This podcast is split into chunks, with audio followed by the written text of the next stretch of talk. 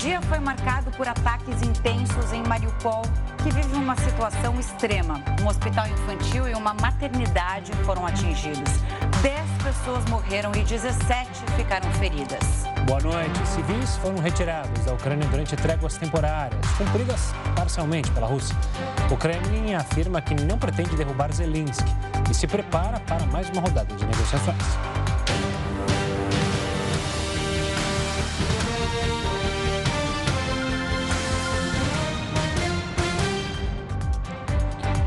A Ucrânia viveu uma nova onda de bombardeios nesta quarta-feira. A cidade de Mariupol ficou devastada.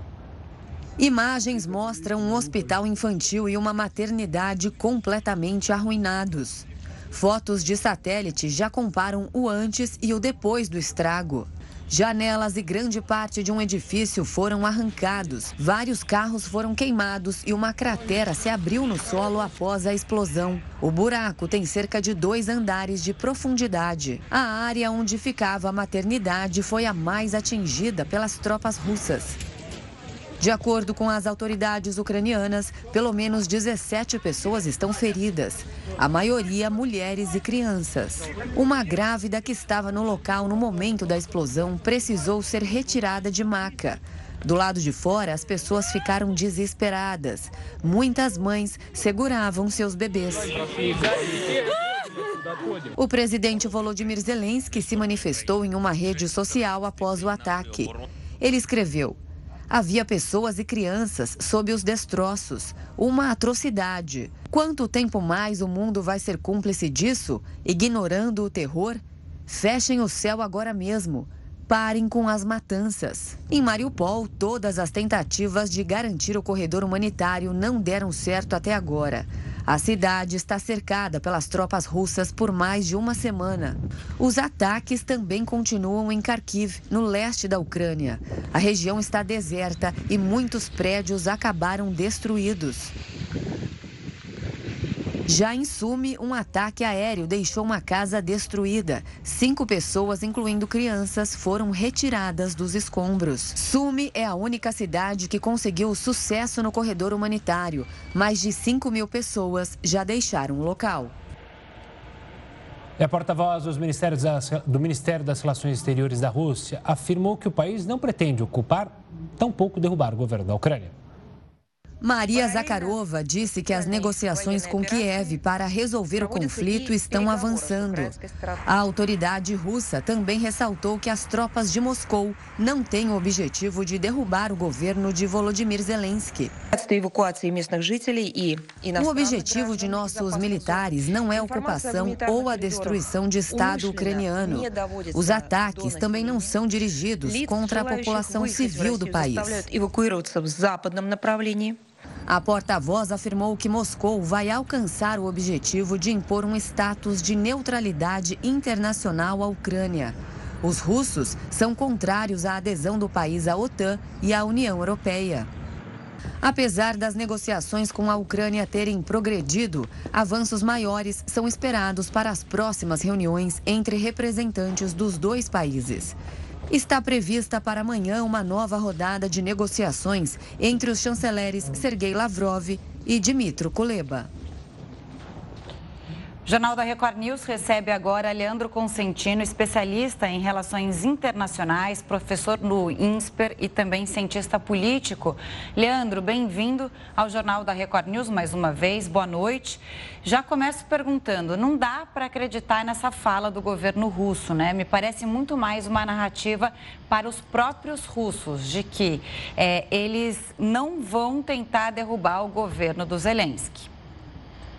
Boa noite, Camilo. Boa noite, Gustavo. É um prazer estar aqui na Record News novamente. Certamente, parece para nós uma narrativa que alimenta muito mais a população russa do que, de fato, uh, o estender de mãos para que haja um processo de paz efetivo ali na região ucraniana. Leandro, uma boa noite da minha parte. Olhando do outro lado, eu questiono justamente a narrativa do presidente Zelensky. Ele tem batido seguidamente na frase de que a OTAN precisa fazer algo, de que a OTAN precisa fazer algo e os outros países do Ocidente. Mas claramente eles não vão, é, ou pelo menos o Ocidente preferiu é, sanções econômicas do que entrar de fato no combate. essa narrativa do Zelensky, continuar batendo nessa tecla, pode ser danoso para ele? Pode não ser danoso? Eu queria é, essa reflexão sobre isso, que ele insiste diariamente, mas ele sabe que não vai ter. É, o que a gente tem, Gustavo, na verdade, é uma tentativa do, do Zelensky de trazer o Ocidente para sua aliança, né, para perto deles, para que de alguma forma consigam se antepor ao poderio russo. Eu acho que nessa tecla dos militares essa é mais uma tentativa de dissuasão do que de fato de usar essas armas, de ter esse poderio militar efetivo. Agora, do ponto de vista das sanções, essa é uma medida que tem se mostrado algo mais efetivo e que é, na verdade, a única arma de que o Ocidente dispõe na medida em que não quer o enfrentamento direto por conta das armas nucleares. E aí eu acho que a grande aposta do Ocidente nesse momento é fazer com que essas sanções repiquem dentro da população russa, sobretudo da sua elite, para que ela sim possa pressionar Vladimir Putin a retroceder ou pelo menos a encerrar uh, os avanços que tem feito ali em território ucraniano. Elite que recebeu mais sanções hoje por parte da União Europeia. Quer dizer, o cerco realmente está fechando sobre os ricaços, os bilionários russos. Agora eu queria falar de uma outra coisa. Até o, o, Putin chamou né, de guerra econômica gerada pelos Estados Unidos. É, de fato há, mas a guerra que existe e a guerra que, que incomoda o mundo é a guerra militar, essa invasão da, da Rússia na Ucrânia, né, Leandro? Certamente, Camila. Na verdade, a gente tem de um lado esse flanco econômico, e aí acho que é estratégico que de alguma forma essas sanções estejam recaindo sobre os chamados oligarcas russos, afinal, são eles que manejam ali o poder e o Putin sabe muito bem disso. Mas há o conflito humanitário, e esse sim nos incomoda, esse sim nos inquieta, porque a gente já vê ali centenas de mortos e uma série de pessoas ali deixando suas casas, refugiados uh, em ascensão ali, se espalhando pela Europa do do Leste, e esse sim é o conflito que mais tem chamado a atenção, sobretudo em ataques cruéis, como o que a gente assistiu hoje sobre a maternidade ali. Leandro, apesar dessa tentativa do Ocidente com justamente as sanções econômicas e a tentativa de evitar que o confronto se espalhe, a gente já pode dizer que se colocou uma chama que vai ser difícil de apagar? Porque na Ucrânia a gente está vendo o que está acontecendo, mas ela começa a se espalhar fagulhas. A gente tem situações já de tensão na Sérvia, com a Bósnia, Armênia e Azerbaijão tinham um cessar-fogo que começa a se reacender. Na Síria, protestos a favor de Putin é, também acontece, de Bashar al-Assad. Ou seja, a fagulha pode se espalhar, é, não numa terceira guerra mundial, mas em pequenas em pequenos conflitos que voltam a deixar o mundo preocupado?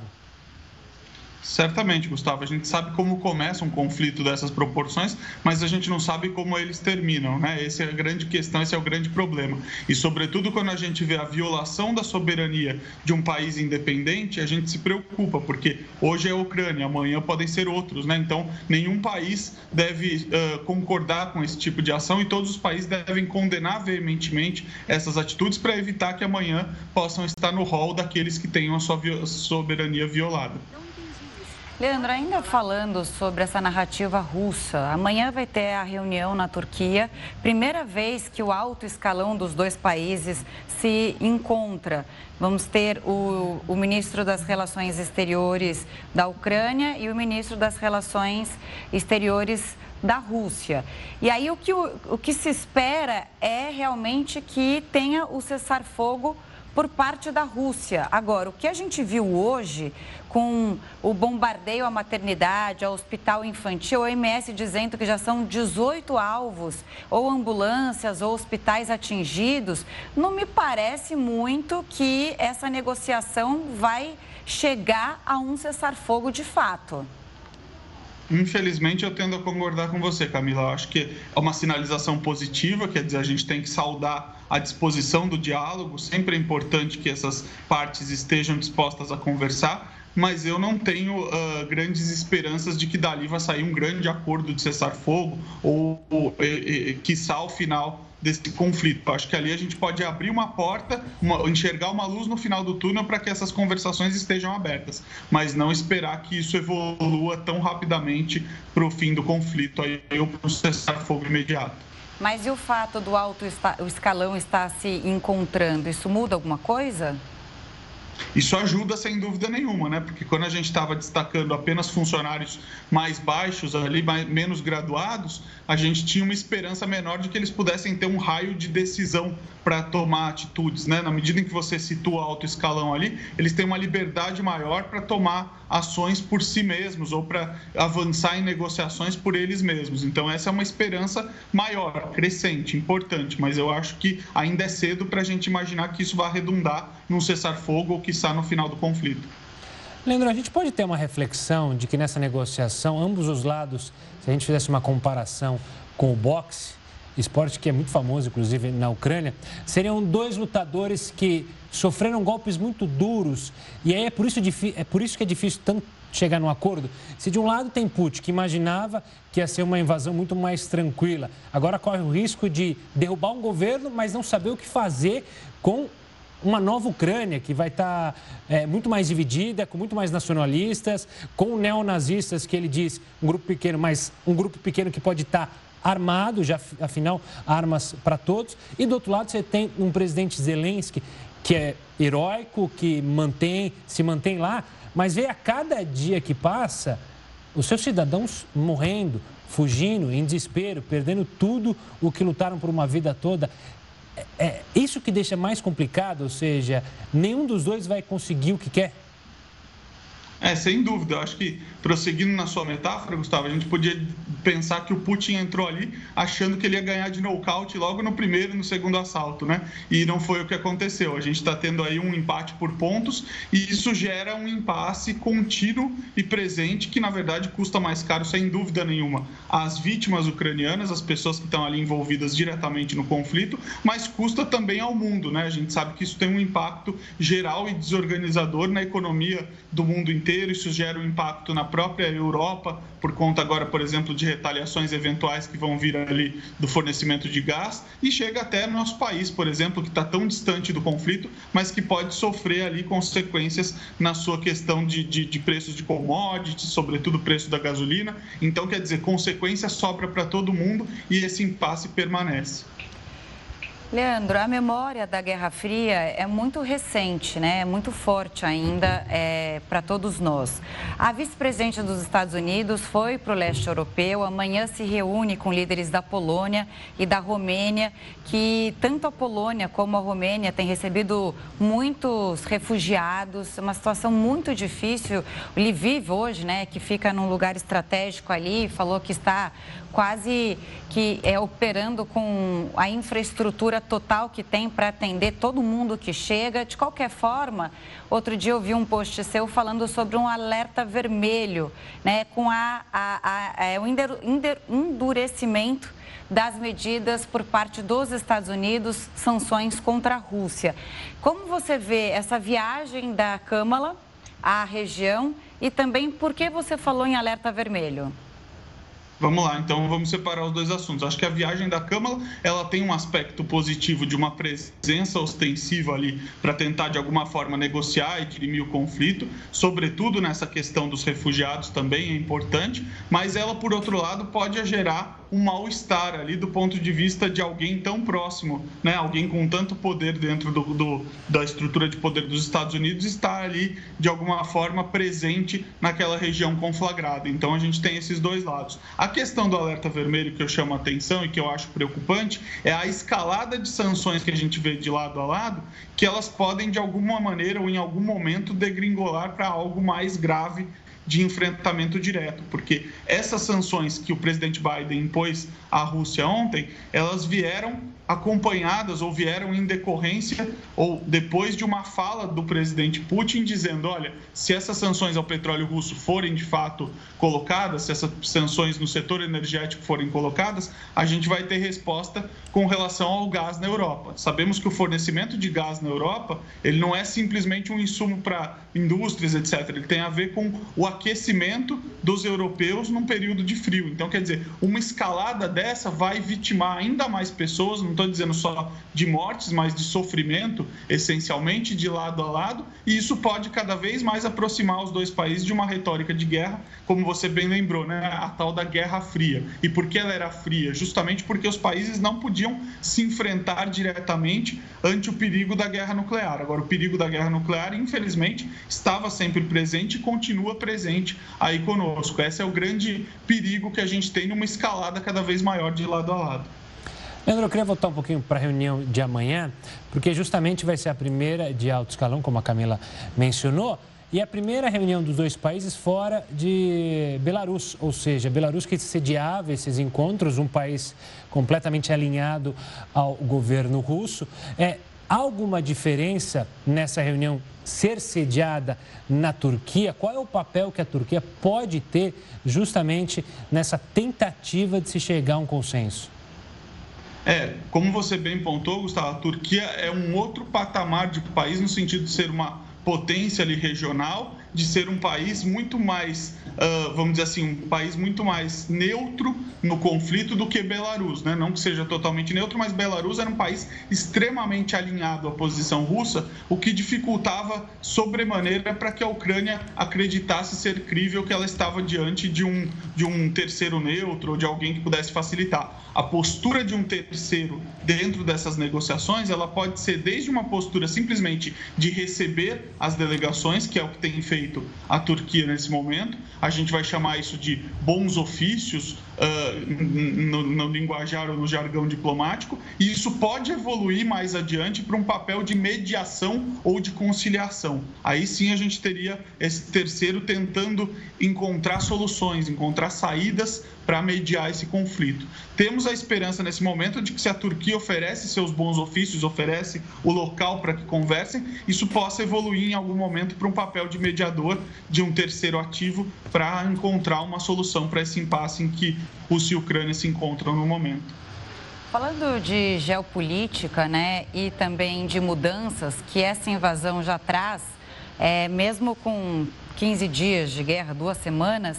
Bom, a Suécia hoje teve uma informação que me chamou muito a atenção, estaria preparando a sua população para a guerra, para, de repente, se precisar, a população estar preparada. Estados Unidos e Reino Unido falaram que estão é, fazendo um, um, um acordo de cooperação dos serviços de inteligência para poder se proteger contra a Rússia, que não deixou de investir nessa área militar e os outros países sim.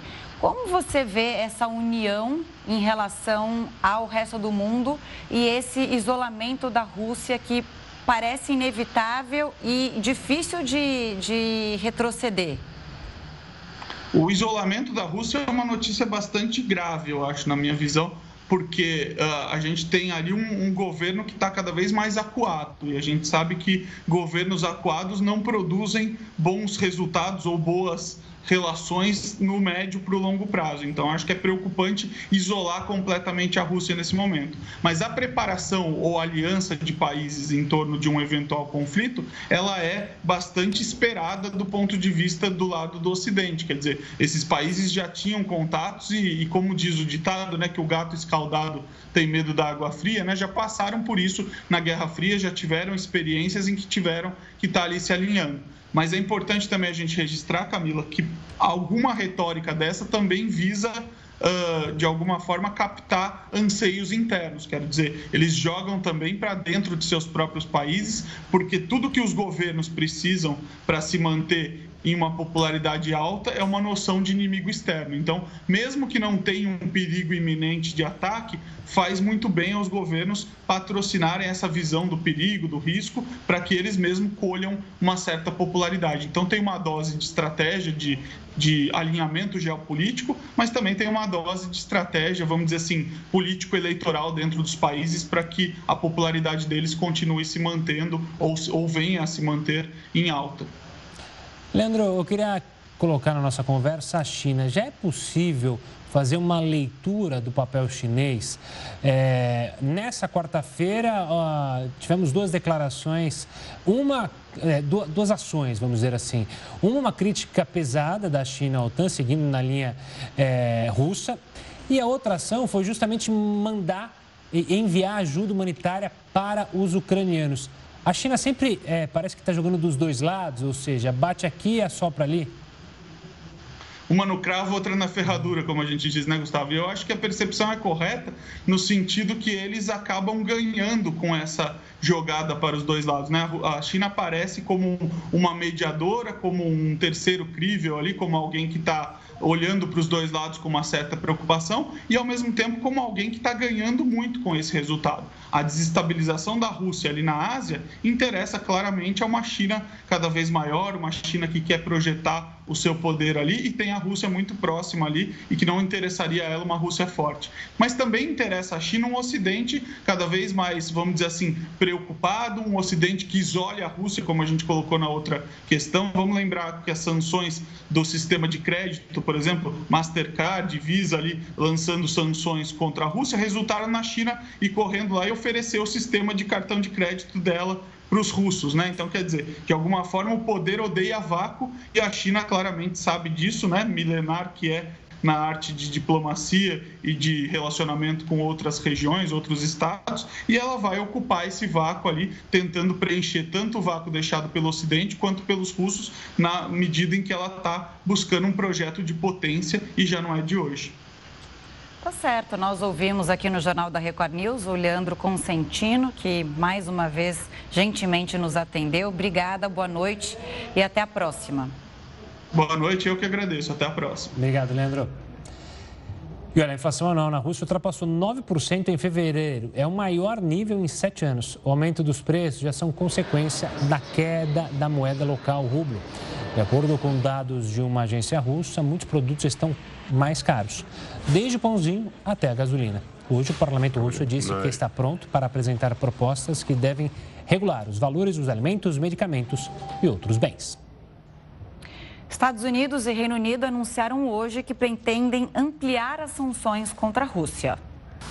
O anúncio foi feito em reação às críticas de Moscou de que os Estados Unidos teriam declarado uma guerra econômica contra o país. Mais cedo, o porta-voz russo Dmitry Peskov havia dito que o Kremlin sempre foi um fornecedor de energia confiável, mas que o abastecimento poderia mudar dependendo das ações do Ocidente. Em coletiva de imprensa, a secretária de Relações Exteriores do Reino Unido, Liz Truss, afirmou que é preciso intensificar a punição à Rússia.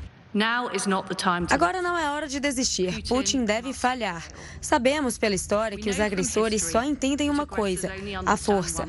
Sabemos que se não fizermos o suficiente agora, outros agressores ao redor do mundo serão encorajados. Truss propôs que o G7, grupo das maiores economias do mundo, deixe de usar o petróleo e o gás da Rússia, além de implementar um bloqueio total dos bancos do país. Anthony Blinken, secretário de Estado norte-americano, também disse acreditar que as sanções serão efetivas para o fim da guerra. Estou absolutamente convencido de que Putin falhará e a Rússia sofrerá uma derrota estratégica, não importa quais ganhos táticos de curto prazo eles obtenham na Ucrânia. Esta semana, os Estados Unidos proibiram as importações de petróleo e gás russos, uma medida seguida pelo Canadá. O Reino Unido prometeu encerrar as importações em um ano. França, Alemanha, Itália e Japão, que também integram o G7, ainda não adotaram a medida. O chanceler alemão Olaf Scholz alertou que a proibição pode colocar em risco a segurança energética da Europa. E nesse pronunciamento, a Liz Truss falou, ontem a gente estava falando né, dos recrutas é, e dos voluntários que iriam para a guerra na Ucrânia para defender é, o governo Zelensky e a população. Ela disse e fez um novo apelo para que os britânicos não participem disso, mas por segurança e não por não apostar nessa é... nessa ação nessa humanitária, ação. vamos Exato. dizer assim, da é, legião de estrangeiros que segue para a Ucrânia para ajudar na guerra. Enfim, olha, um dia após o anúncio do embargo americano, o preço do petróleo caiu. A gente vai te explicar o porquê já já aqui no Jornal da Record News.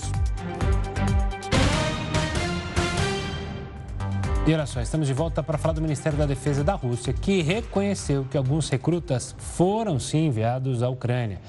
O governo russo disse que alguns deles foram tomados como prisioneiros pelo exército ucraniano durante o conflito. Associações de mães de soldados na Rússia haviam expressado preocupação com a quantidade de recrutas incomunicáveis após o início da guerra e disseram que eles foram enviados ao combate apesar da falta de treinamento adequado. Vamos falar do petróleo agora. O preço do barril caiu 12,23%. A cotação do barril chegou a 112 dólares. A queda ocorreu depois do avanço no diálogo entre a Ucrânia e a Rússia e também pela percepção de que os Estados Unidos podem incentivar a produção de petróleo de outras fontes, como o Iraque e a Venezuela. E o dólar teve a segunda menor cotação do ano. A moeda teve queda de 0,85% e fechou, por, fechou cotada a R$ 5,01. É o menor patamar desde 23 de fevereiro, que estava a R$ 5,00. A expectativa para que os russos parem com os ataques só aumenta. Por isso a gente vai chamar o Heródoto Barbeiro. Heródoto, nosso mestre, é possível um cessar-fogo após a reunião prevista para amanhã na Turquia, a primeira vez que o alto escalão dos dois governos se encontra? Camila, é, logicamente é uma esperança no mundo todo. Né? E até eu acho que todos nós, como seres humanos, independente de olhar de um lado ou outro, queremos que isso aconteça. Mas sabe, eu fiquei mais animado agora no final da tarde, depois que eu vi o fechamento das bolsas. As bolsas do mundo inteiro, inclusive a do Brasil, todas elas fecharam com 2, 3, 4%. A bolsa da França fechou com aumento de 7%. Há 40 anos, a bolsa da França não fechava com 7%. Agora você vai dizer, mas a que se deve isso? O mercado capitalista, o mercado de ações, ele está olhando sempre lá na frente. Estão levantando todas as informações que eles podem para poder comprar ou vender as suas, suas ações com lucro. E o mercado acionário, entre eles do petróleo, que você citou agora há pouquinho, eles estão otimistas com o encontro de amanhã. Então, se os grandes capitalistas do mundo estão otimistas, é bom sinal. É bom sinal. Outra coisa que é um bom sinal: a conferência vai acontecer na Turquia. A Turquia é um dos 30 membros da OTAN.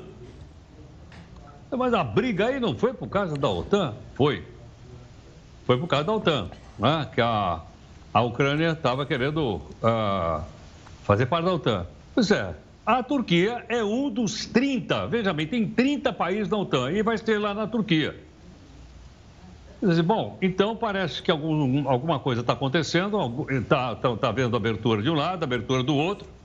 E também essa questão que você levantou agora, Camila, que pela primeira vez os dois ministros das relações exteriores vão se encontrar frente a frente. Até agora é aquele pessoal da retaguarda. Porque geralmente quando a gente ouve um ministro desse ou um presidente desse falar, parece que tudo aquilo saiu da cabeça dele. Não é assim. Isso já foi conversado lá atrás, já foi discutido lá, lá atrás. Tem, uma, tem equipes e equipes trabalhando e quando ele fala, ele fala em cima daquelas frases, que a gente chama de key messages, que foram acordadas lá atrás. Então é possível que amanhã a gente tenha algum avanço nessa, nessa situação. O avanço maior, logicamente, como já foi lembrado aqui no jornal, é de que houvesse um cessar-fogo. Pode acontecer? Pode. Por quê? Porque a Ucrânia está percebendo o seguinte: para negociar, ela vai precisar abrir mão de algumas coisas.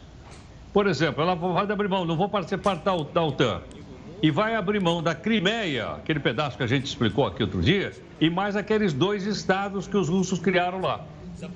Ou seja, é melhor perder os anéis e manter os dedos. Do outro lado, a Rússia está sentindo que ela está perdendo a guerra da mídia mundial. A, a, a, imagem da Rússia no mundo está muito, muito, muito desgastada pela guerra. Eles não são bons de marketing pela guerra, enquanto a Ucrânia é excelente de marketing, não é só por causa do presidente. Hoje, por exemplo, eu vi coisas inacreditáveis. Dois soldados, uh, um soldado e, uh, e, uma, e, uma, e uma militar, casaram na frente da batalha. Saiu no mundo inteiro isso tudo. E outras coisas como essa. Então, isso é divulgar e, consequentemente, eles acabam ganhando grande espaço na mídia, coisa que os russos ficam irritados e responsabilizam a imprensa ocidental. Então, vamos esperar amanhã para a gente ver o que vai acontecer, mas volto a dizer: se os grandes capitalistas do mundo estão otimistas, eu acho que tem alguma coisa aí no ar que a gente vai ver amanhã pode ter sido a sinalização por parte do Zelensky, né, que não vai fazer questão de entrar na OTAN. Agora, que atrocidade que foi o dia de hoje, né? Esses bombardeios em Mariupol a uma maternidade, aquelas imagens, é, as mulheres, muitas grávidas, sendo socorridas, resgatadas dali. Alguns relatos dão conta de que as mulheres que estavam em trabalho de parto ficaram feridas. A gente está falando de bebês, né? Bebês recém-nascidos. É, inclusive, a Unicef é, condenou hoje o ataque ao hospital. A gente vai dar detalhes daqui a pouquinho. Mas, de qualquer forma, né, Heródoto, é, a situação é que, que amanhã vai, vai, fazer, vai dar palco para essa negociação, é, é, difícil, né? Muitos, muitos ataques ainda acontecendo, a Rússia não respeitando as tréguas humanitárias e os Zelensky cedendo de alguma forma, né? Já disse que não vai se render, mas é uma sinalização de que está disposto a negociar. Sem dúvida. E veja, é, essas imagens que nós acabamos de mostrar aqui agora, elas reafirmam ah, o impacto que isso tem no mundo como um todo.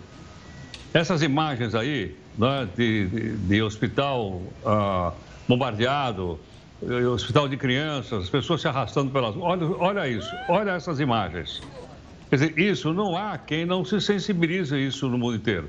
E, obviamente, isso é debitado à Rússia. Eu não estou discutindo se a Rússia deve, tem ou não o direito de, de, da, da, da, desse território, não é isso. Estou apenas dizendo o seguinte: quando você mostra essas imagens do mundo, e isso está sendo mostrado de uma maneira bastante intensa, porque é um drama humano, é um drama da humanidade. Olha esse cidadão aí, ó. Você viu o rosto dele uh, bastante sangrando, né? E estava dentro de um, de um esconderijo, estava dentro de um buraco lá por causa do bombardeio. Isso tudo está desgastando muito a imagem do Putin. E outra coisa, dentro da própria Rússia também está acontecendo protesto. É verdade que o protesto dura pouco, porque vem a polícia e pega o pessoal e leva embora. Mas, de qualquer forma, isso também ajuda a desgastar. Então, como há uma pressão interna e externa em cima da Rússia e em cima da Ucrânia, é provável que essa pressão leve a alguma saída amanhã. Vamos, vamos esperar e vamos torcer para que isso aconteça. Vamos acompanhar, porque é bom lembrar chanceler ucraniano, Dmitry Kuleba, não está muito animado, né? Afinal, ele vai encontrar com o Sergei Lavrov, que é osso duro de roer, mas vamos ver, vamos continuar com a torcida. É óbvio que é, não vai sair uma solução definitiva amanhã, mas qualquer pequeno avanço que seja deve ser comemorado. Heraldo, a gente volta a se falar em instantes aqui no Jornal da Record News. Até daqui a pouco. Até já, obrigado. A Unicef condenou o ataque ao hospital e maternidade em Mariupol. A diretora executiva do fundo, Catherine Russell, disse que as crianças da Ucrânia precisam desesperadamente de paz e que ataques contra civis e infraestrutura civil são inconcebíveis e devem parar imediatamente. Para Russell, esse ataque, se confirmado, ressalta o terrível preço que essa guerra está cobrando de crianças, adolescentes e famílias da Ucrânia. Um outro ponto também muito sensível é que a Agência Internacional de Energia Atômica perdeu o contato com as usinas nucleares de Chernobyl e Zaporizhia. O Jornal da Record News volta já já com todos os detalhes. Jornal da Record News está de volta e o Ministério da Defesa russo confirmou o uso das chamadas bombas a vácuo na Ucrânia. Ela é tão destrutiva que o uso dessas armas contra alvos militares e civis é proibido pela Convenção de Genebra. O poder de destruição é tão grande que elas são conhecidas como as bombas não nucleares mais poderosas do mundo. E olha, para falar em nuclear, a Agência Internacional de Energia Atômica informou que perdeu contato com a usina nuclear de Chernobyl, na Ucrânia.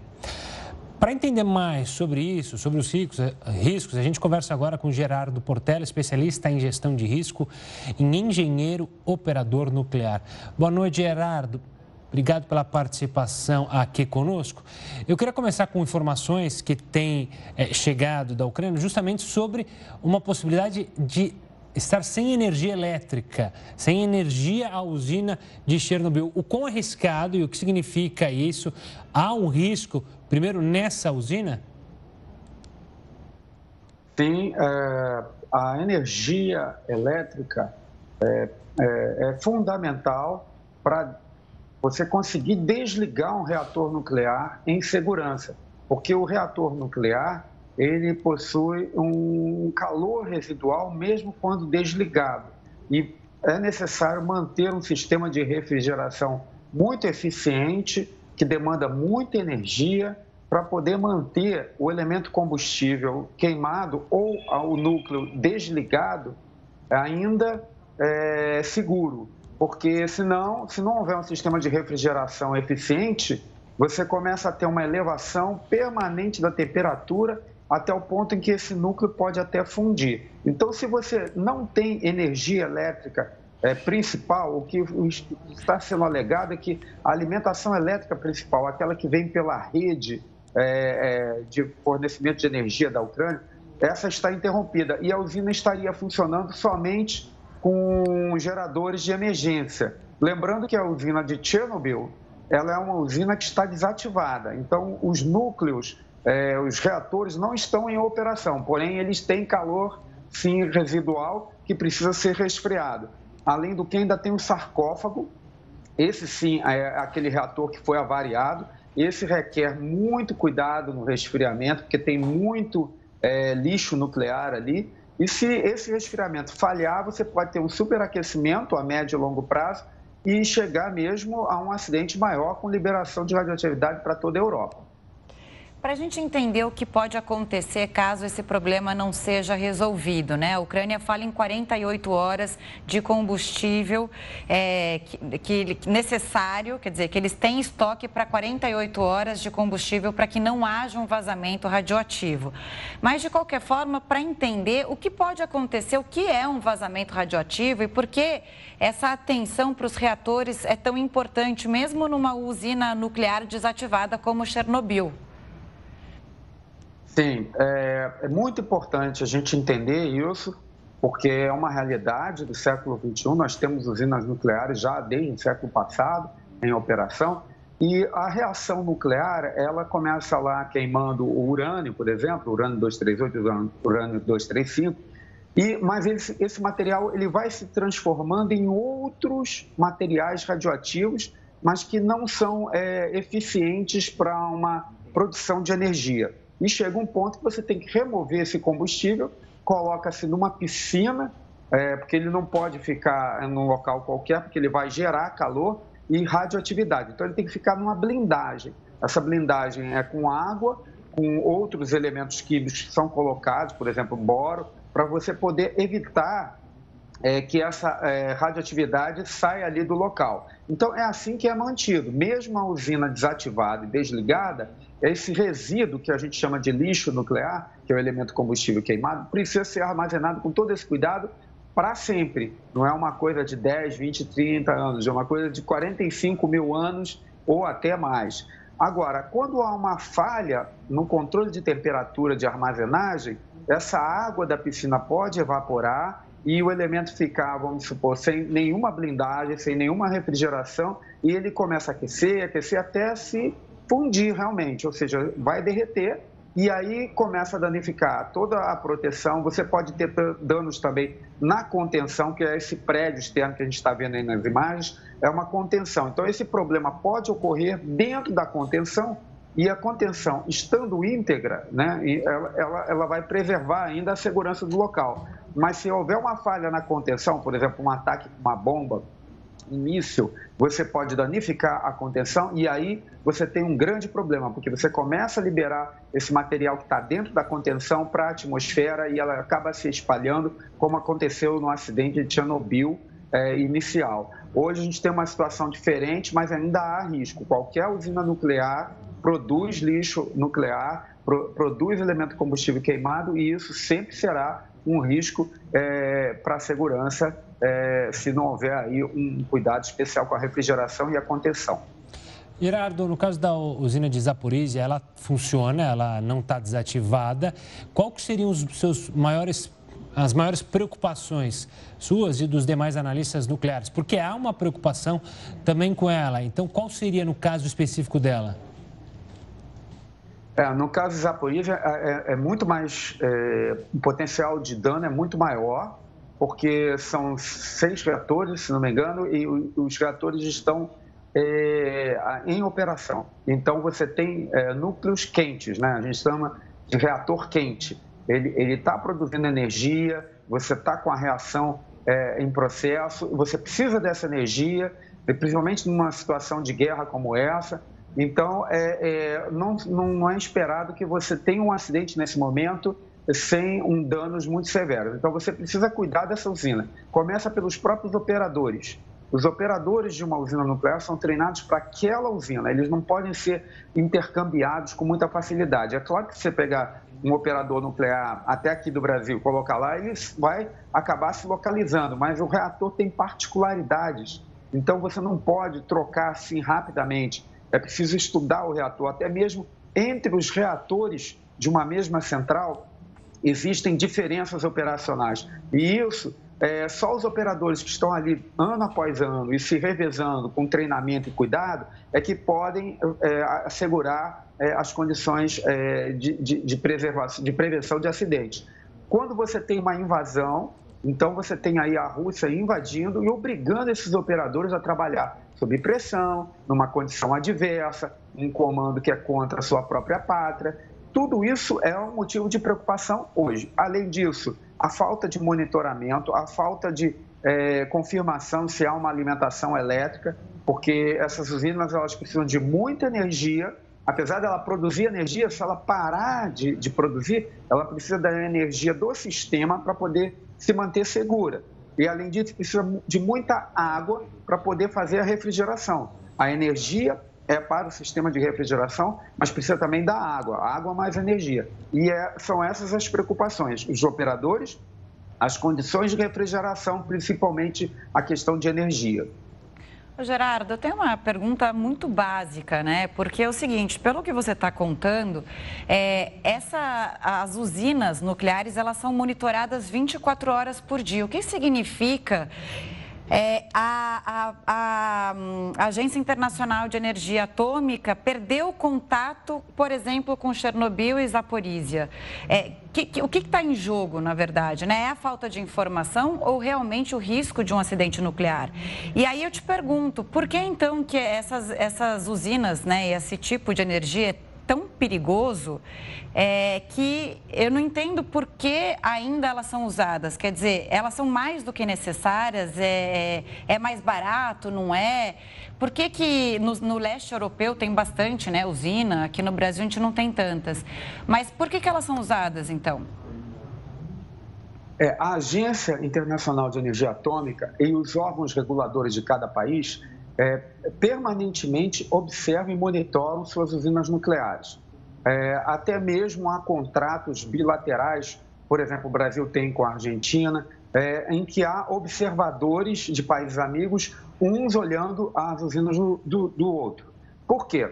Porque há sempre uma preocupação com é, a questão de armas nucleares e você precisa saber onde estão esses elementos combustíveis, combustíveis queimados porque é, é, depois que eles são utilizados ali, eles podem sim ser também utilizados para armas nucleares. Então, essa é uma questão que, que merece é, atenção. Além disso, um acidente numa usina nuclear em qualquer lugar do mundo afeta todas as demais, porque gera apreensão, preocupação e então a, a comunidade é, de energia nuclear precisa estar atento a um acidente ou, ou, qualquer proximidade de acidente, porque imediatamente precisa corrigir o problema em todas as outras usinas. E esse monitoramento é feito no Ocidente pela Agência Internacional de Energia Atômica. Então, cortar relações com, com a agência significa eu estou trabalhando por minha própria conta e risco, sem dar satisfação para a comunidade é, internacional é, e para a Agência Internacional de Energia Atômica. Isso é, é bastante grave. Por que temos usinas nucleares hoje? Na verdade, é, há várias, vários pontos de vista. Eu tenho o meu ponto de vista. É, eu creio que para o Brasil, nós já temos duas usinas nucleares e, e, e, está de bom tamanho, porque nós conseguimos desenvolver a tecnologia, entender como é o processo de geração nuclear. Isso é importante para um país. Mas há países em que não tem recurso. O Brasil tem renováveis, tem hidroelétrica, tem é, a, a eólica está indo muito bem, a solar, toda, todas as opções com grande potencial, além até da térmica que nós temos também. Mas há países que não têm condição, há regiões na Europa que não têm condições de manter a sua energia sem energia nuclear. Ah, então, a França é um caso como esse, ah, a Alemanha depende muito é, do hidrocarboneto que vem da Rússia. Então, por esse motivo, é preciso entrar aí com gerenciamento de riscos, que é uma área da engenharia. Apesar do perigo todo, é necessário enfrentar, porque a gente não vai ficar nas escuras, né? A Europa não vai ficar às escuras. Então, por falta de recursos, é obrigado a lidar com isso. Mas eu concordo plenamente que, apesar das usinas nucleares serem relativamente limpas em termos de carbono, porque elas não queimam hidrocarbonetos, então elas não emitem gases é, do efeito de aquecimento da, do planeta, mas em compensação, em compensação, elas, elas geram o lixo nuclear que é muito pior é muito pior porque não tem solução nenhuma a longuíssimo prazo. Tem meia-vida de 45 mil anos, ou seja, depois de, de 45 mil anos a radioatividade cai à metade. Precisa de mais 45 mil anos para cair mais à metade. Então, no meu entendimento, é uma solução só para aqueles que não têm opção. O Brasil hoje tem mais opções, deve investir em reator de pesquisa, reatores para universidades, para poder tentar resolver esse problema do lixo nuclear, que até hoje não tem uma solução é, perfeita para todo mundo. Então, quem, quem produz energia nuclear tem que estocar é, é, lixo radioativo e lixo perigoso que pode, inclusive, ser usado para armas nucleares. Gerardo, obrigado pela participação aqui conosco, explicando os riscos de um possível desastre nuclear por causa da invasão a essas usinas na Ucrânia. Um forte abraço e até uma próxima. Muito obrigado. Disponha sempre. Até mais. A Cruz Vermelha atua na cidade de Mariupol para tentar garantir a sobrevivência dos moradores. Descrita pela organização filantrópica como apocalíptica, a situação de Mariupol no leste da Ucrânia é uma das mais preocupantes. Não há aquecimento, eletricidade, água, gás natural, conexão, ou seja, não há nada. Segundo o líder da Cruz Vermelha ucraniana, com o corte no abastecimento de água, os habitantes da cidade portuária precisam coletar o líquido dos córregos, dos telhados depois da chuva ou da neve derretida. Os trabalhadores da entidade tentam prestar os primeiros socorros aos moradores que mais precisam de ajuda, mas os recursos são escassos. A população se abriga em porões subterrâneos, aguardando notícias sobre o período de evacuação. Além de fornecer assistência aos moradores, a Cruz Vermelha é responsável por esclarecer o cenário nas ruas. Estamos divulgando informações. Às vezes, a informação é mais importante para as pessoas do que a comida. Mariupol é uma das cidades selecionadas para a criação de corredores humanitários. Apesar disso, o território foi atacado nesta quarta-feira pelo exército russo, de acordo com o governo ucraniano. Estima-se que 200 mil pessoas têm a intenção de fugir da área sob combate. A quantidade equivale a quase metade da população da cidade. Olha, continua a guerra de versões sobre a guerra. Vamos chamar Heródoto Barbeiro para explicar isso.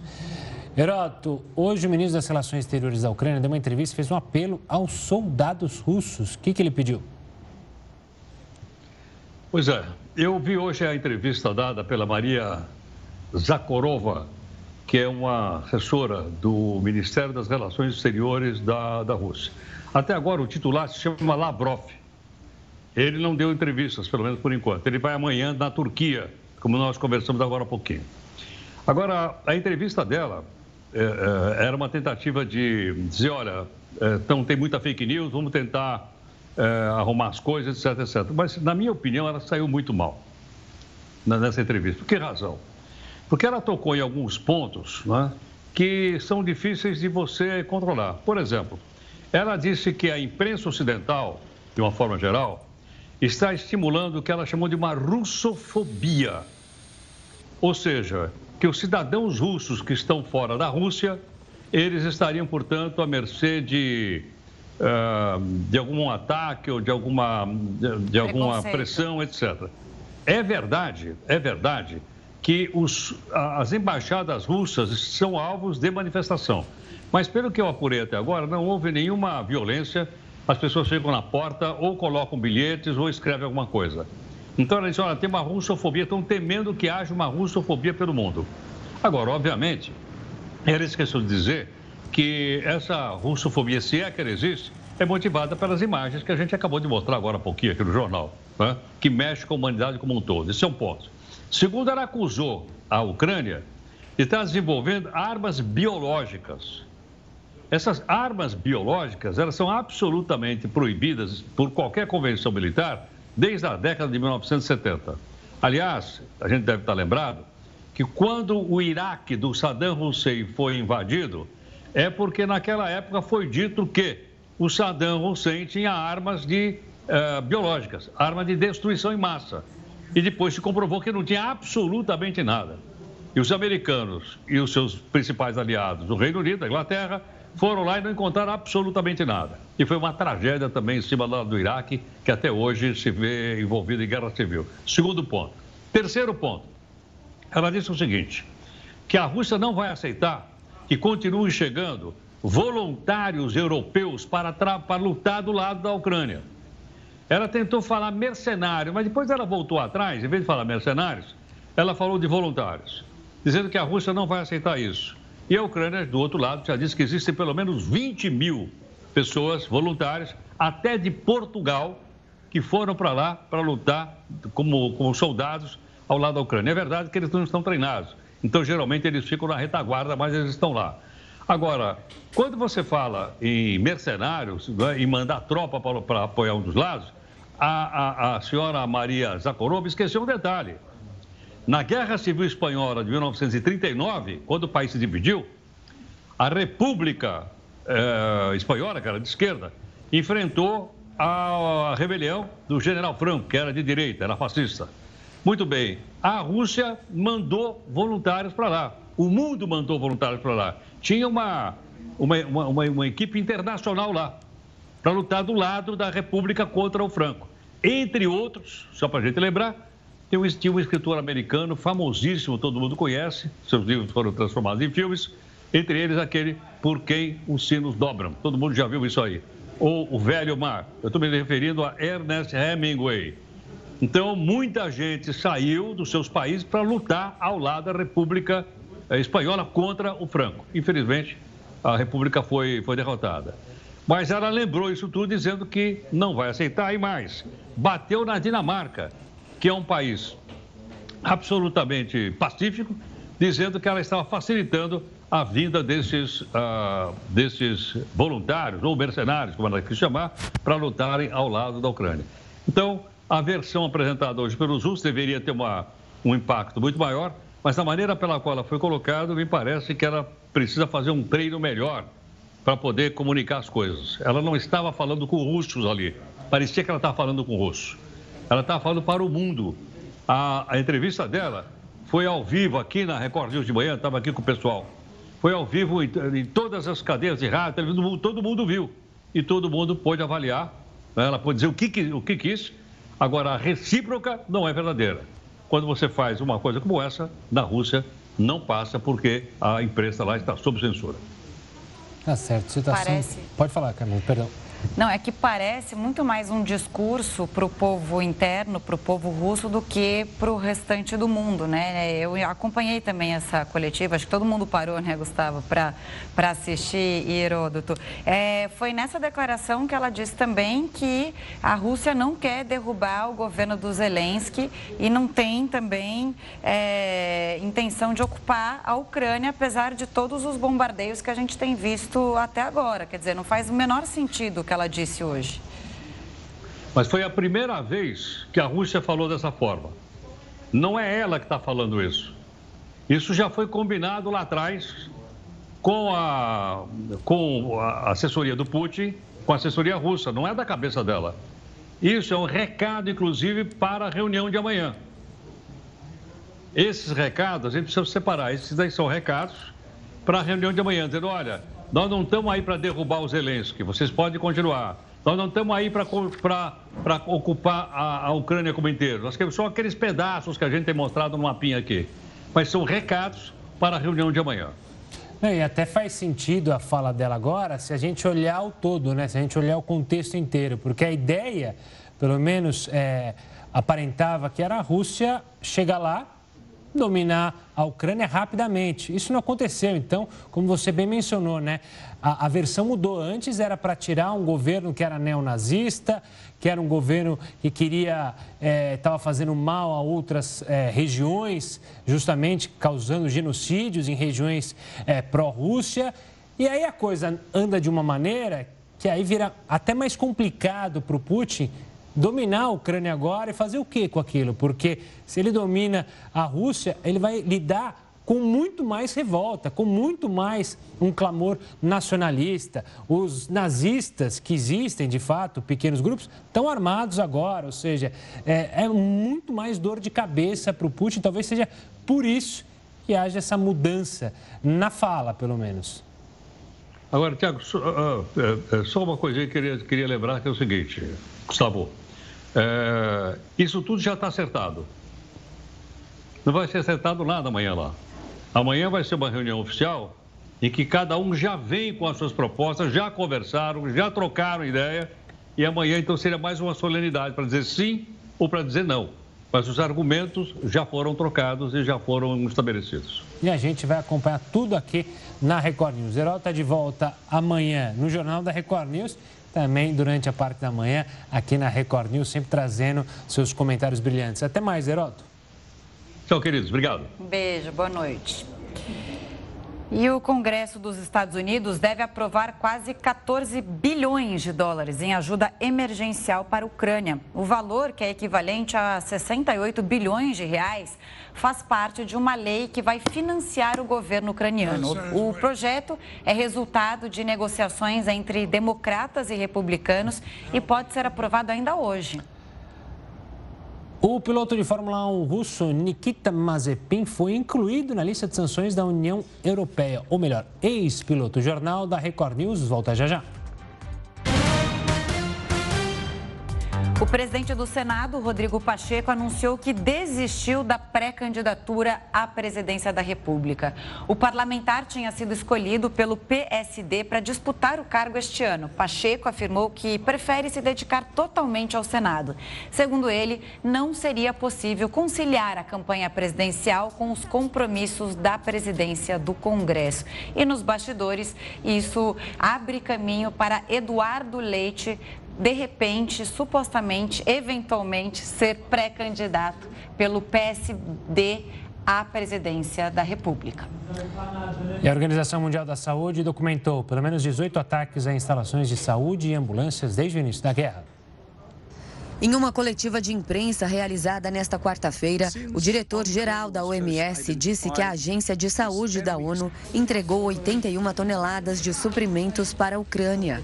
O representante também alertou sobre as consequências dos ataques. Até agora, a OMS verificou 18 ataques a instalações de saúde, profissionais e ambulâncias, incluindo 10 mortes e 16 feridos. Esses ataques privam comunidades inteiras de cuidados de saúde. Mais de 2 milhões de pessoas deixaram a Ucrânia e a OMS está apoiando os países vizinhos para fornecer cuidados de saúde para refugiados, sendo mulheres e crianças a maioria. O chefe de emergências da OMS ainda acrescentou que funcionários da organização foram enviados a países vizinhos da Ucrânia para fornecer apoio à saúde mental de refugiados. A OMS continua a pedir à Federação Russa que se comprometa com uma resolução pacífica para esta crise e permita o acesso seguro e desimpedido à assistência humanitária para os necessitados. O presidente da Ucrânia disse que as tropas da Rússia cometeram mais do que atrocidades. Ele se refere aos avanços na cidade de Mariupol, que a gente mostrou aqui no Jornal da Record News. E para entender mais sobre a escalada das tropas russas, a gente recebe Ana Paula Lage de Oliveira, professora de Relações Internacionais da PUC de Campinas. Professora, bem-vinda. Ótima noite para você. Queria que você avaliasse é, essa informação do AMS, esse balanço de 18 alvos, né, hospitais, ambulâncias atingidos até agora agora. É realmente uma atrocidade o que está acontecendo. Boa noite, Camila. Boa noite, Gustavo. Boa noite a todos que nos assistem. É, acredito que essa seja. É, vejo né, todos esses ataques russos aos civis ucranianos como propositais, né, no sentido de uma tática de guerra que visa justamente é, aterrorizar a população e tentar, de alguma forma, desmobilizar os cidadãos ucranianos que estão lutando aí para defender né, o território do seu país.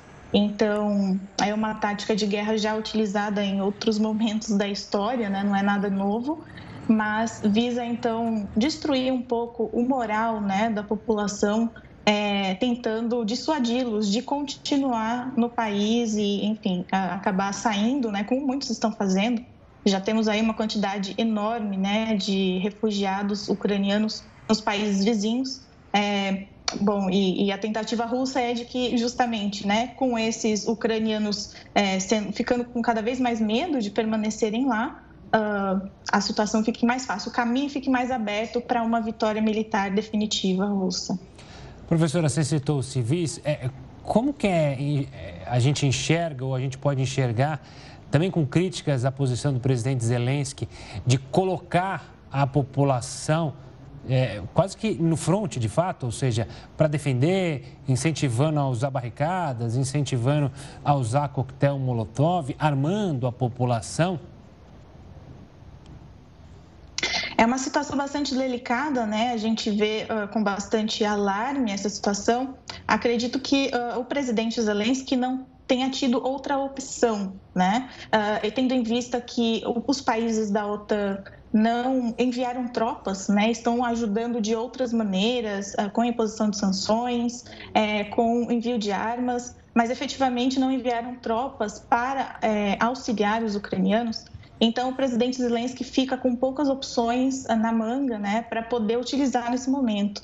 É, então, toda ajuda que ele consegue mobilizar, por exemplo, a formação do, da legião né, de, de tropas, enfim, internacional, que ele está tentando mobilizar, é uma dessas tentativas que ele tem de conseguir o maior apoio possível para tentar manter-se diante de um poderio militar russo que é extremamente mortal. Né? Então, uh, não haviam muitas, muitas alternativas ao Zelensky. Uh, agora, uh, é algo bastante preocupante, eh, eu diria, inclusive a médio e longo prazo, essa população armada e pessoas que têm ido né, para a Ucrânia para lutar ao lado dos ucranianos defender a Ucrânia, uma vez que a longo prazo isso pode gerar, enfim, grupos armados, milícias nesse território e a situação pode continuar mais quente do que a, a, o período em que a guerra aconteça, né?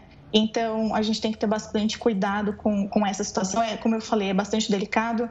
É, nós temos, né, inclusive, vários é, generais, enfim, militares que alertam as pessoas, né, que acabam querendo se aventurar, por exemplo, né, em uma guerra, que a guerra não é um jogo de videogame, né? Uh, a realidade é muito mais dura do que aquilo que pode ser aprendido pelos livros de história, pelos livros de estratégia militar mesmo. Então, é, como eu falei, isso pode ter é, consequências aí muito mais longas, muito mais graves. Professora Ana Paula, queria relembrar aqui que o comboio de tanques russos, quilométrico, ainda está é, ao, ao redor do, de Kiev, da capital.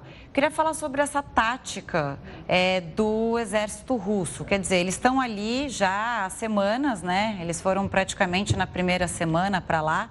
Eles estariam recebendo suprimentos, é, alimentos e tudo, e estão é, esperando a hora estrategicamente perfeita para agir de acordo com informações é, do do próprio governo russo. E aí, agora, o governo russo está recrutando combatentes estrangeiros, porque todas as tropas russas estariam já é, em luta dentro da Ucrânia. É, isso funciona estrategicamente falando, em tática de guerra? E que hora é, é, o, será que o Putin deve usar esse comboio que está à espreita ali perto da capital? Nós poderíamos levantar aqui vários pontos, né? Como eu falei, Camila, de, eh, de preocupação, né?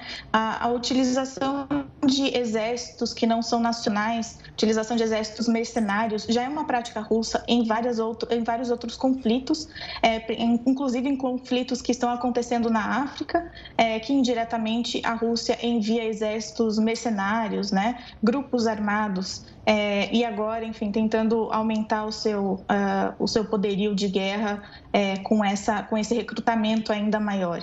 É, então, isso, isso, como eu falei, pode causar a, o surgimento, a emergência de novos grupos armados que vão atuar muito mais a longo prazo de, na região causando tensões é, além dessas tensões que nós já estamos vendo é, nesse período de guerras, que esperamos que terminem o mais rápido possível. Agora, é, em termos de táticas de guerra, é, a gente percebe, se a gente analisa o mapa da Ucrânia, nós conseguimos perceber que a maior parte dos ataques russos estão sendo em regiões a leste é, de um rio que passa no meio da Ucrânia e passa inclusive pela cidade de Kiev, que é o rio Dniepr, né? Então, essa movimentação terrestre das tropas russas indica a tentativa de forçar é, uma, uh, uma conquista né, do território ucraniano pelo exército russo, chegando até a capital, Kiev, a capital da Ucrânia, Kiev,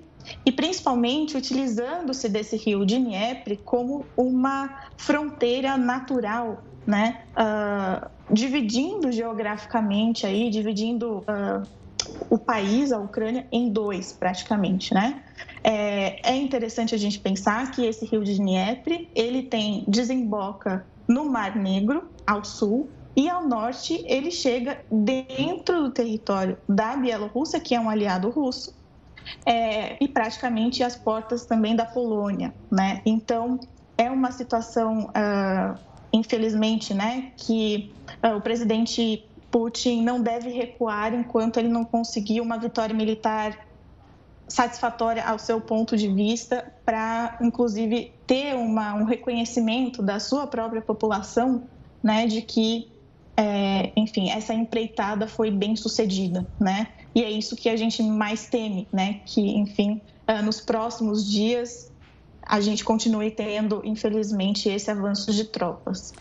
Professora, é, alguns desses mercenários convocados pela Rússia são justamente é, soldados militares que atuaram e atuam na Síria e que teriam um conhecimento justamente do combate em áreas urbanas, é, coisa que a Rússia não tem know-how. É muito diferente, vai ser muito diferente o cenário que a gente é, acompanhou até agora quando essa guerra chegar em Kiev definitivamente? É claro que nós temos uh, uma, uma diferença bastante grande em termos, em termos uh, territoriais de relevo, né? em termos geográficos.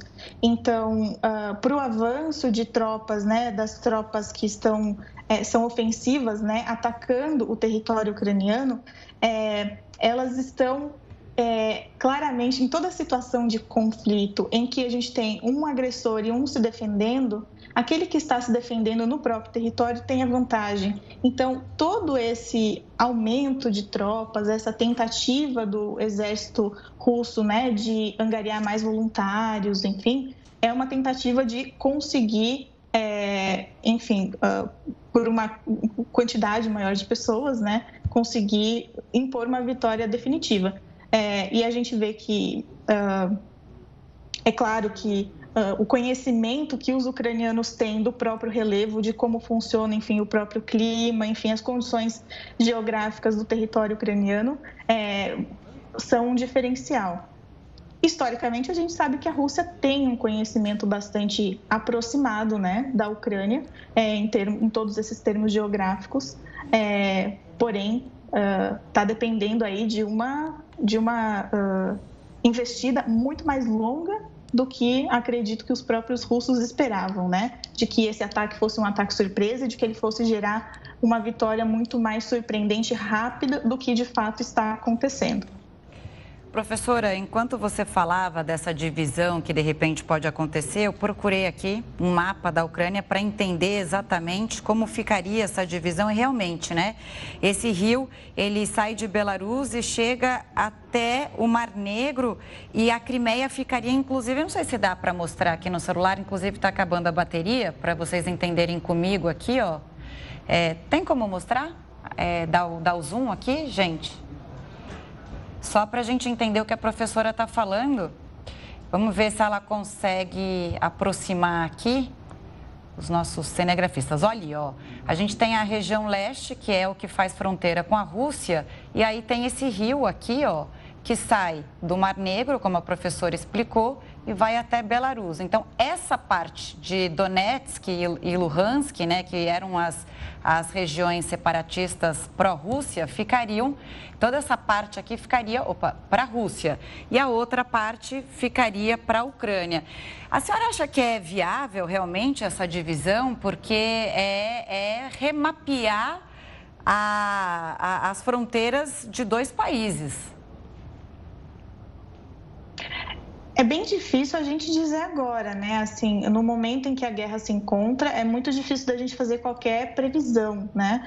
É, uh, acho que os analistas, de uma forma geral, a gente tem bastante receio em fazer qualquer tipo de previsão sobre como isso vai terminar, se vai dar certo a estratégia ou não. Uh, mas eu digo que a pressão russa, né, é, para que essa uh, fronteira, né, seja traçada, é, ela ela tem se mostrado é, bastante clara devido aos, a maior número de ataques e a intensidade de ataques que tem acontecido é, no leste uh, desse rio, né, na região leste e inclusive ali uma tentativa também de proteger a região da Crimeia, que já é um protetorado né, russo, já é uma região sob domínio da Rússia. Então, a gente pode, uh, pode analisar, a gente pode dizer que existe essa pressão. Agora, se o Putin de fato vai conseguir fazer com que isso se concretize ou não, acho que ainda tem bastante caminho pela frente para a gente conseguir fazer qualquer tipo de afirmação. Professora, muito obrigado pela participação aqui conosco no Jornal da Record News, analisando justamente essa movimentação militar na Ucrânia. Um forte abraço e até uma próxima. Muito obrigada, até mais. Até mais. E o piloto de Fórmula 1 russo Nikita Mazepin falou sobre a demissão da principal categoria do automobilismo mundial. Ele foi um dos alvos das sanções após a guerra. Desligado da equipe Haas no sábado, o piloto russo afirmou que ainda se sente chocado com a decisão. O contrato de Mazepin foi rescindido após a Federação Internacional de Automobilismo anunciar a exclusão do Grande Prêmio da Rússia do calendário de Fórmula 1. Ele foi substituído pelo dinamarquês Kevin Magnussen. O atleta afirmou que não descartou tomar medidas legais contra a equipe americana. Ele disse que considera a saída da categoria injusta e que ficaria feliz em retornar à Fórmula 1 se uma nova oportunidade fosse oferecida. Vou ficar em condições de corrida, estarei pronto para enfrentar uma oportunidade se ela vier. E no momento estou citando apenas a Fórmula 1 e nenhuma outra categoria. Mas a situação de Mazepin deve ficar um pouco mais complicada. A União Europeia acrescentou o piloto à lista de alvos de sanções. Os motivos seriam familiares. Mazepin é filho de um oligarca russo ligado a Vladimir Putin. A empresa química dele é a principal patrocinadora das atividades esportivas do piloto. A orquestra de Kiev pediu o fim da guerra na Ucrânia. O Jornal da Record News volta em apenas 40 segundos. Fique com a gente. O avião da Força Aérea Brasileira que vai trazer os brasileiros que fugiram da guerra já saiu da Polônia. O repórter Matheus Scavazini tem as informações para a gente. Boa noite, Matheus. Boa noite, Camila, Gustavo. O avião pousou há pouco tempo em Lisboa, Portugal. A previsão é que o voo chegue ao Brasil por volta do meio-dia dessa quinta-feira na base aérea de Brasília. O avião com refugiados de guerra da Ucrânia conta com 68 pessoas a bordo, entre elas 42 brasileiros. Além disso, há 20 ucranianos, 5 argentinos, um colombiano e também 10 animais de estimação. Todos embarcaram em Varsóvia, na Polônia. O presidente Bolsonaro, ministros e autoridades farão a recepção deste voo. A aeronave também deixou 11 toneladas de doação para as vítimas da guerra. De Brasília, Matheus Escavazini. E as últimas informações dão conta de que também há 14 crianças, todas brasileiras, nesse voo.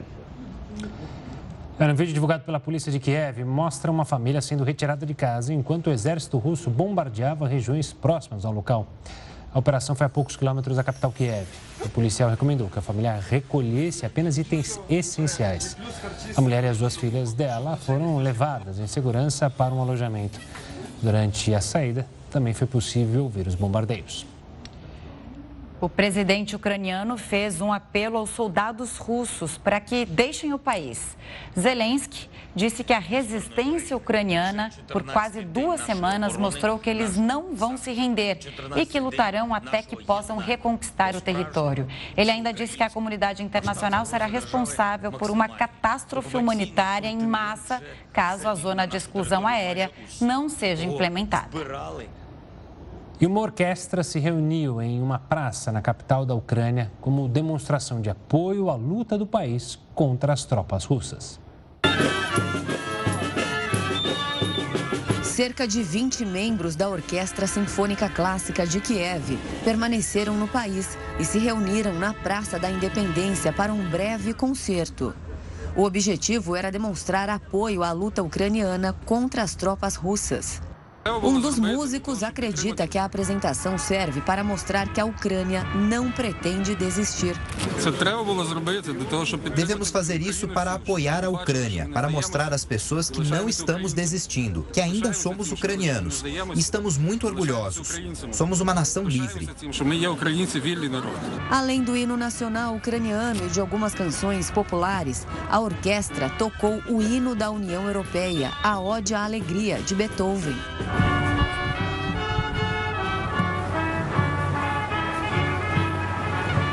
Uma ucraniana que assistiu ao concerto sentiu que foi um momento de apoio e esperança.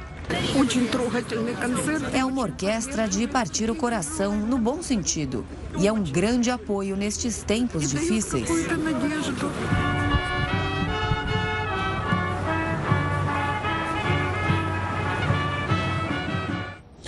São imagens como essa que acabam criando um sentimento de patriotismo e uma história de um país exatamente o que está acontecendo agora na Ucrânia. Não que a Ucrânia tenha nascido agora, já são mais de mil anos de história, mas imagens como essa, do clamor popular, imagens como do presidente, é, o áudio do presidente falando que ah, não precisava de carona, que precisava de armas, imagens e áudio, na verdade, daquela tropa militar ucraniana que estava numa ilha e que se recusou a se render e falou com palavras de baixo calão, que eu não vou repetir aqui, mas disse: olha, a gente vai seguir aqui, e enfrentou os russos. Ou seja, tudo isso acaba criando um poder de patriotismo, um sentimento que a nação e os ucranianos só fizeram crescer.